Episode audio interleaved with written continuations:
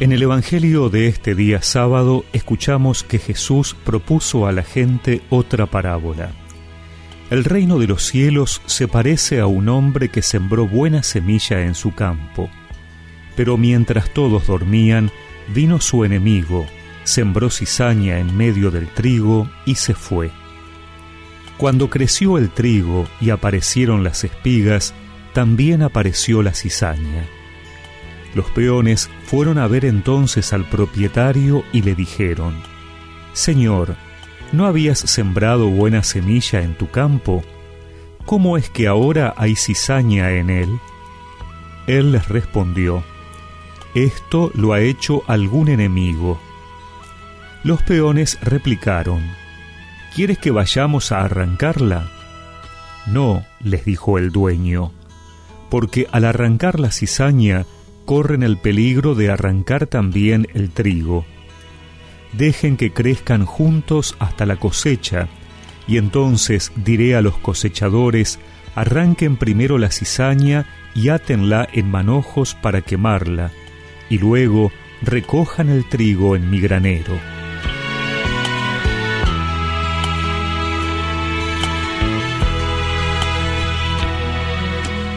La parábola narrada por Jesús describe perfectamente la realidad que nos toca vivir. El bien y el mal coexisten. No necesariamente implica una lucha entre ambos, pero sí nos encontramos en el mundo con ambas realidades. La humanidad es una mezcla de bien y mal, de gracia y de pecado. Incluso en mi corazón, en mi vida, también puedo encontrar lo bueno y lo menos bueno. La primera reacción es siempre querer desterrar el mal inmediatamente. Incluso algunos justifican su increencia cuestionando por qué Dios permite el mal, las guerras, el hambre, las enfermedades. Para ellos Dios tendría que eliminar esas situaciones con su poder, haciéndolo responsable de una siembra que no es la suya.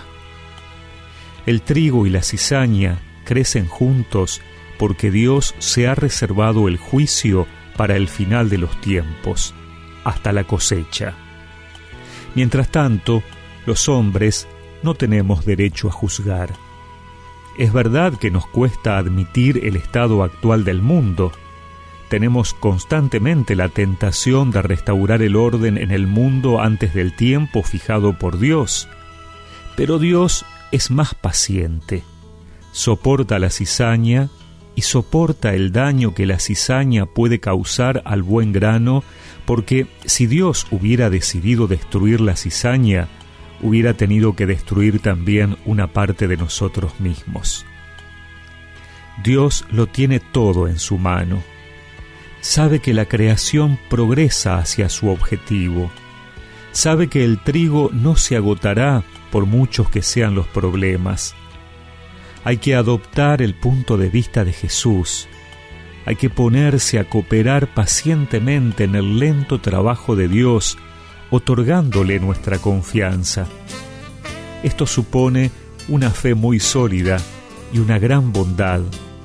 Respetar a los pecadores y aún a los mismos malos por la parte de bien que hay en ellos y que Dios ve mejor que nosotros. Crece en el campo el trigo bueno que ha sembrado el buen Señor. Que ha sembrado el buen Señor. Pero ya brota la mala hierba que enemigo también sembró. Que el enemigo también sembró. Y recemos juntos esta oración. Señor, dame paciencia y discernimiento para reconocer el trigo de la cizaña y fortaleza para crecer en el bien. Amén.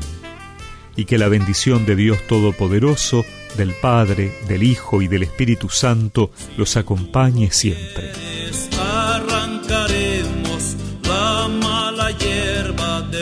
Tu solar. La mala hierba de tu solar. Déjenles juntos